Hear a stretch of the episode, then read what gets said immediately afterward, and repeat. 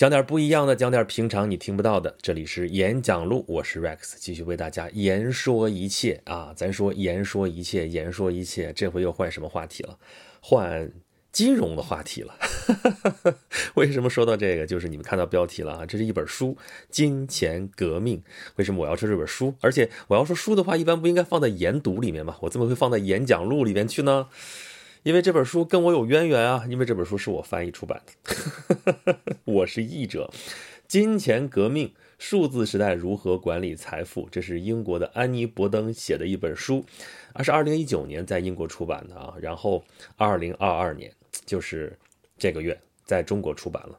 译者是我崔岩翻译，由社会科学文献出版社出版。怎么样？我也有译著了，找我来翻译这本书，你说人是不是疯了啊？你看我天天讲的都是人文社科什么什么这些东西的，但是你们有些人知道，有些人不知道啊。我的本行其实是搞国贸的啊，我学的是国际经济与贸易，然后金融跟我们专业其实离得非常近。我的同学里边有一大堆都在金融行业工作啊，有在银行的，银行最多嘛，对吧？在。什么农行、工行、建行、民生的、北京银行的，还有啊，还有在什么银保监会的，还有搞融资融券的，什么证券公司的也有好多。反正就是金融口这个事情，其实跟我的专业还是蛮接近的哈。虽然我是学的国贸、国际经济与贸易，还有国际金融什么什么，当时我们是兄弟专业，我们的专业课基本上就都一样，没有几门不一样的，我们都是。那个一开始先学英语，我们的英语上的是跟那个外语系是一样的哈，所以为什么找我做翻译？一个是这是我的专业，另外英语还可以，反正你搞外贸嘛，你这英语不行也也不灵啊。所以其实这个事情是不说童子功嘛，也是这才是我的本行。好吧，这么多年我也不知道在干什么，但是在多年之后接到一本跟我的专业相关的一本书，拿来让我做翻译。我还是颇多感慨的啊，所以当时犹豫了半天，也就接了这么个事情。咱们就人家对我认可，然后我还矫情啥啊？然后就踏踏实实做这件事情呗。但是没想到刚接了没多久，这不就开始闹疫情嘛？啊，你要说疫情的话，其实天天在家里待着，你就踏踏实实译书呗。但是也是有很多事情嘛，然后有点人心惶惶的，有点啥啥啥的，反正也没有那么。呃，就顺的把这东西做完。其实这本书翻译了，你别看最后翻译出来可能也就十万多字，但是溜溜做了一年多才把它翻译完。因为翻译这个事情，我不知道大家了解不了解哈，就是其实是一件挺吃力不讨好的工作。就是你如果要写一本书，你说这地方我写的这句话不顺怎么办呢？我改一改就好了。我换句话，换个说法。你就反正是我写的嘛，我怎么都行，但是翻译就不行啊！翻译人家这话说的到底什么意思？你弄明白，弄明白之后你还得说清楚。有的时候你可能弄明白了，因为按照英式思维，你应该明白什么意思了。而且你如果跟人说的话，可能也能说明白。因为我们口语的时候说的时候，你像现在我们这说的其实是口语，我可以有好多种角度跟你说，把这个事情给你说明白。但是你落到纸面上，你要那话要严谨一点，然后又要符合目标语言的行文习惯啊。那对这本书来说，就是汉语，就是你写出。出来得在汉语当中能成立，对吧？这句子我们平常是不是就这么说，对吧？不是你生造的，不是那种硬凑的那种翻译语言，对不对？那你最后写出来之后呢？这个文字啊，你如果是读得很顺畅，哎，这内容哎看着都挺好的话，那是人家作者的功劳，对吧？人家作者写的好。那如果读出来不顺呢？啊，那是你翻译翻译的不好，对吧？所以。翻译啊，就是在这个夹缝里边要做这个事情，真的是挺费劲的哈，比你自己完全自主写一本书可能还要费劲啊。但是。这个功劳是作者的，对吧？问题都是我的，不是我这不是说抱怨是吗？我就说客观的说，翻译这个工作确实很难做。我们历史上去看的话，那翻译家也都很不容易，而且很多都是寂寂无名。我们能知道的翻译家能有几个，对吧？最出名可能就傅雷家书，对吧？啊，傅雷家书是自己写的，傅雷翻译的那个文学作作品什么什么的，那文学更难翻译了，对吧？你还要把那个文学性翻译出来。那我这本书翻译的其实就是一本。算是实用性的一个书，它叫《金钱革命》，讲的是什么呢？讲的其实这个内容啊，对我们来说并不陌生，我们其实已经在用了，每天都在用。就是说的我们这个时代发生的变化，这个金融这个行业已经在移动互联网的这个时代，已经发生了天翻地覆的变化。那这本书其实就讲的一些现实当中的一些例子，怎么去应用这些服务，新出现的一些业态什么这些东西。而且更重要的是，他说了这些业态为什么会出现？因为作者安妮伯登他本人是一个原本是在这个传统金融行业，在银行工作。那后来呢，他去开办了一个这种互联网银行，相当于是。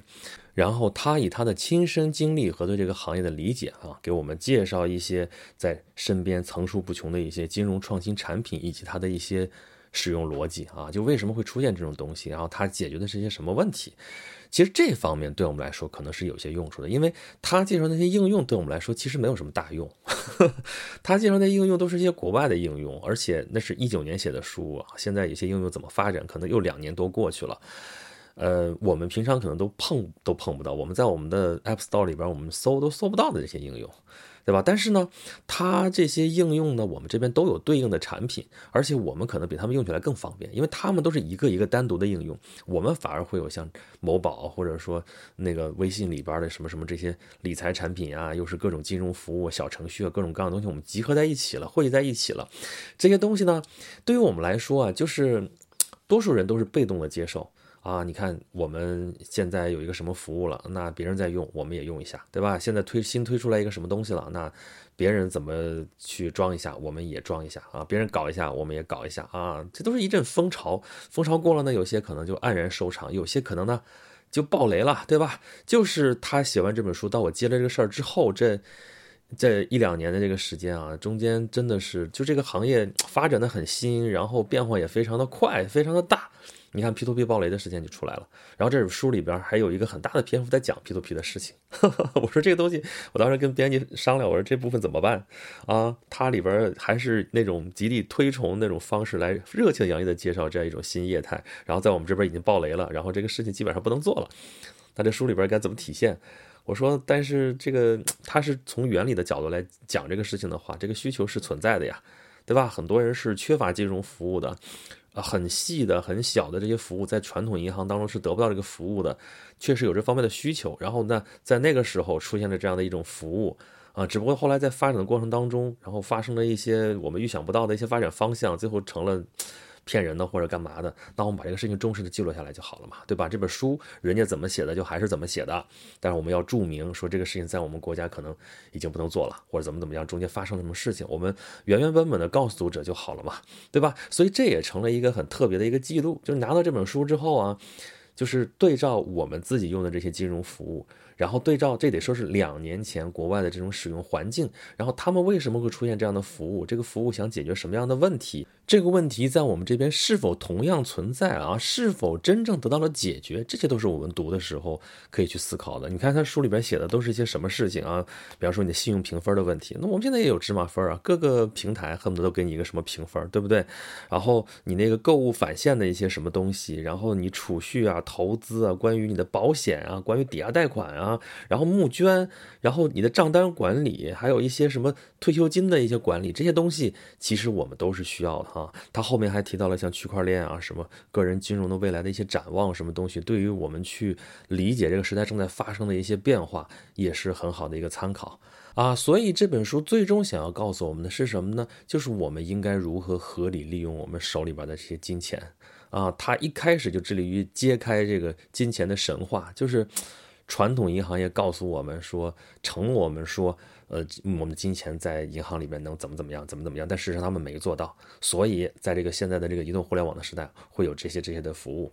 那么从这个角度入手的话，很多事情就可以理解了哈。这其实就是他所说的金钱革命啊，就是一些行业里边颠覆性的一些发展、一些变化，就是在这个时代里边，我们眼睛已经看到正在进行的这些变革。他来告诉我们为什么会有这样的变革，为什么会有这样一场革命，为什么我们要拥抱这场革命。啊，我们要投入到这个金钱革命当中，因为你不投入也不行哈，它跟我们息息相关哈。我们早些年流行的说你不理财，财不理你，现在不是理不理财的问题。你说我没有财可理，但即便是你没有财可理，你照样会有很多的经济活动，对吧？你总要花钱买吃的吧，你总要付很多账单吧，对不对？这些现在都已经移动化了，对吧？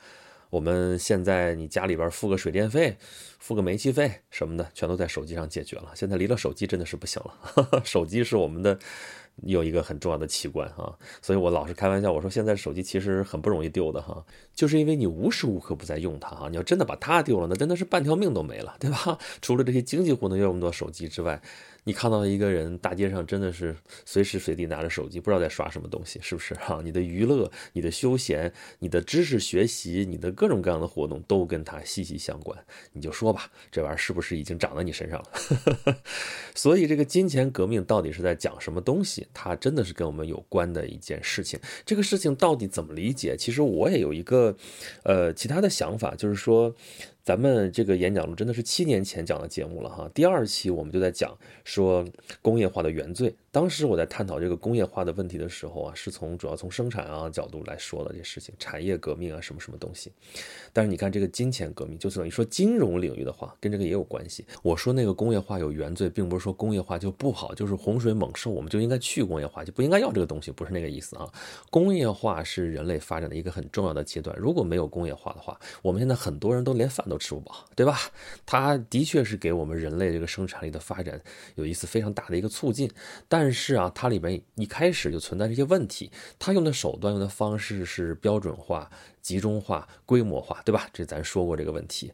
那么它给我们后世的影响就是，它首先是解决了我们绝对匮乏的问题。那解决了这个问题之后，它的一些弊端就显现出来了，就是它满足你有没有的问题，但是好不好这个问题其实是因人而异的。但是它这种集中化的、这种规模化的解决问题的方式，其实对于解决这种个性化的需求来说是有问题的。那么在这个基础上再进一步往前发展的话，不是去工业化，而是在工业化的基础上更进一步。所以信息化就是一个很好的方向啊！它在解决人的个性化需求上面是大有可为的。比方说我们现在手里用的手机，出厂的手机可能都是一样的。但是你拿到了之后，然后你会有个性化的设置，你里边装的东西可能跟别人不一样，你的信息可能跟别人不一样，对吧？你跟人联络，你跟人你下的音乐，你下的视频，你看的这些东西跟别人不一样，也就是它在工业化的基础之上达成了一个个性化的一个效果。